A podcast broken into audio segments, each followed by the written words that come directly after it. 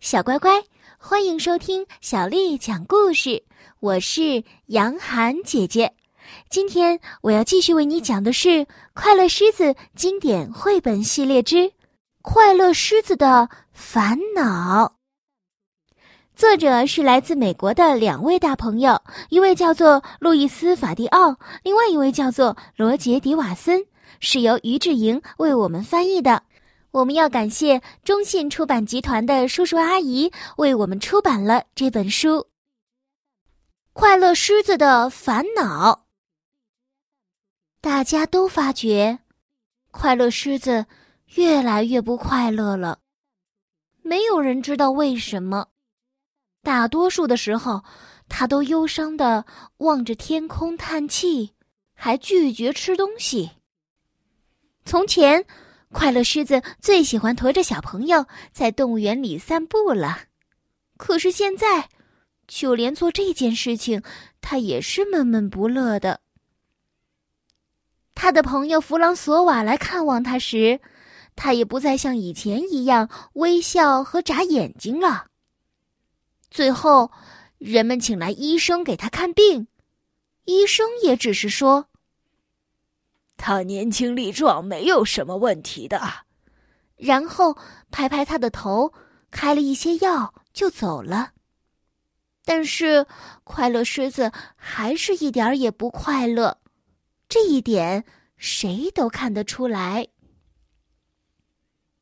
快乐狮子暗自叹息道：“唉，我每天看到人类和动物都不是独自生活，全都不是。”住在那边院子里的骆驼，把他的头紧贴着骆驼太太，他不是孤孤单单的。还有河马，他和河马太太及一群小河马在一起，他也不是孤孤单单的。大熊和大熊太太快乐的玩着摔跤游戏，他也不是孤孤单单的。还有那个斑马和斑马太太，脖子靠着脖子。他也不是孤孤单单的。镇上的绅士来动物园里看我的时候，也都带着他们的太太，他们也不是孤孤单单的。就连来我这里捡食物的那个老鼠，都是和老鼠太太结伴而来的，他也不是孤孤单单的。唉，为什么只有我孤孤单单的住呢？快乐狮子真的很不快乐。一天，一个小型马戏团来到小镇。这个马戏团啊，并不是弗朗博先生的马戏团，在公园的另一边搭起了帐篷。弗朗索瓦和快乐狮子一起去看特技演员走钢丝、大熊骑自行车，还有丛林动物坐在高凳上咆哮。可快乐狮子对这些表演一点兴趣也没有。他在一个四周做了精心装饰的笼子前面停了下来，整个下午一直坐在那里。为什么？因为笼子中趴卧着一只长得像猫儿一样的世界上最美丽的母狮子。它有一双柔情似水的绿色眼睛，皮毛闪耀着金黄色的光泽。天哪，她真的好美，是真正的狮子公主。当母狮子看到快乐狮子时，它微微的闭起了眼睛，但没有闭紧，而是留了一条窄窄的缝隙，看着快乐狮子。就这样，快乐狮子注视着美丽母狮子。美丽母狮子也注视着快乐狮子。弗朗索瓦从马戏团的帐篷中出来的时候，美丽母狮子还在凝视着快乐狮子，快乐狮子也目不转睛的看着美丽母狮子。弗朗索瓦根本无法让快乐狮子回到他动物园的家，他大声的叫他：“哎，快乐狮子！”我们走吧，他用力拉他。我们走啊，走。他又推了推，走吧，走吧，走吧。快乐狮子却连动也没动一下。当快乐狮子终于站起来要走的时候，他接连叹了好几口气。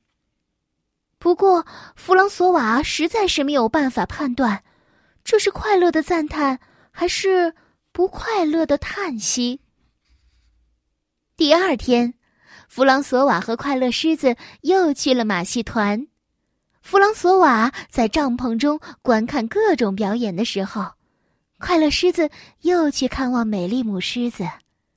我想，此时此刻，没有人听到他对母狮子。说了些什么？可是唯一可以确定的是，那天晚上他没有再叹气。当又大又亮的月亮出现在天空的时候，已经学会如何开门的快乐狮子从家中偷偷的溜了出去。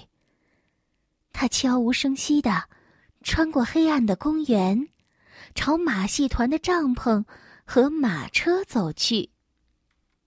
美丽母狮子正等着快乐狮子，它一打开母狮子的笼门，母狮子就跳出笼子，随它一块儿穿过公园往回走去。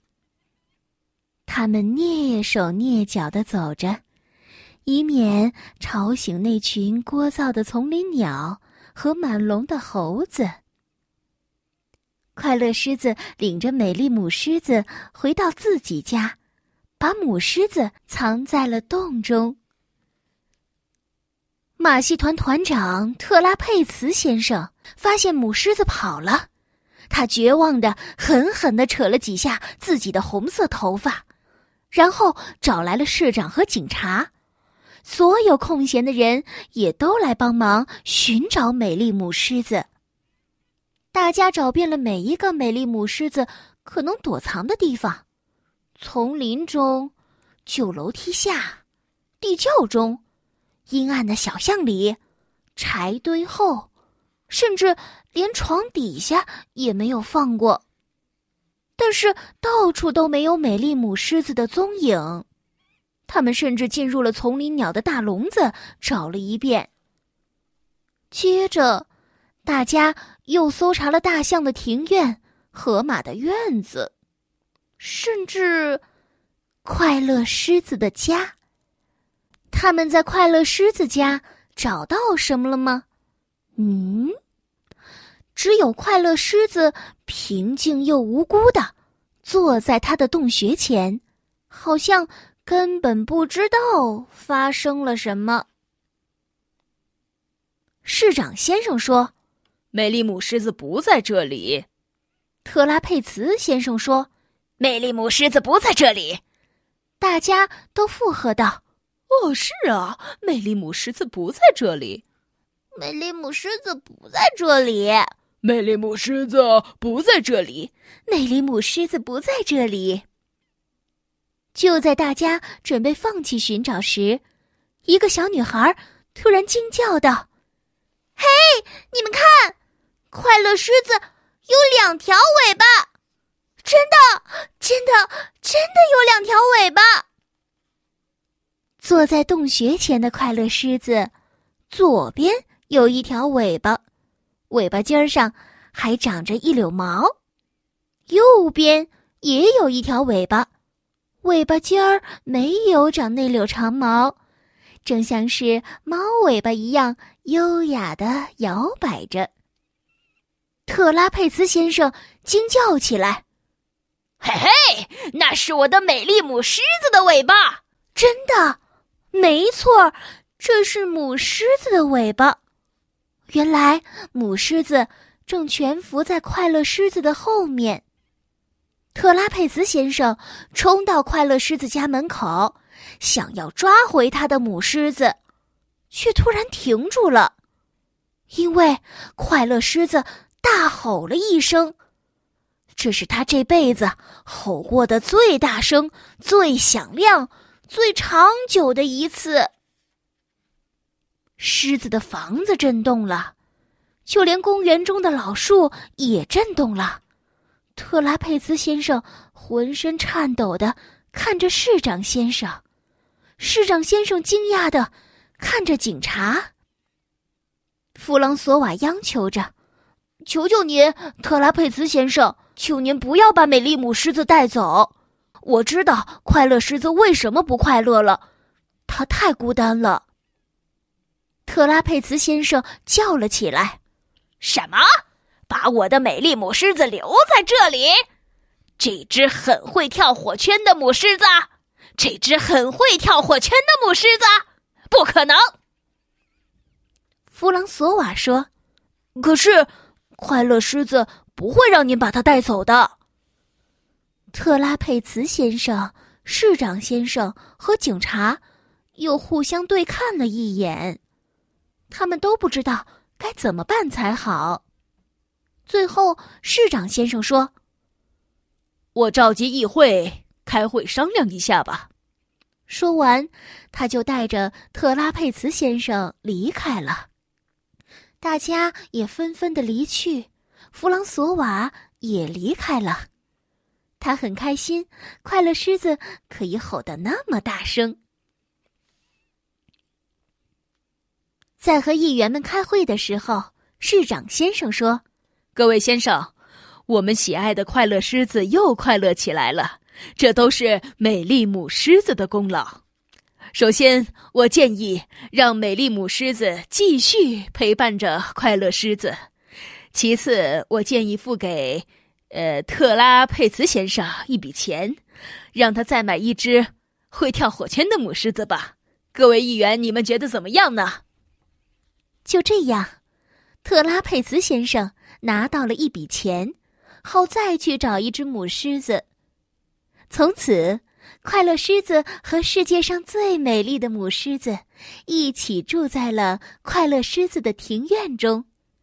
弗朗索瓦去看望快乐狮子的时候，他终于不再是一脸愁容的望着天空叹气。当然，美丽母狮子和弗朗索瓦也成了朋友。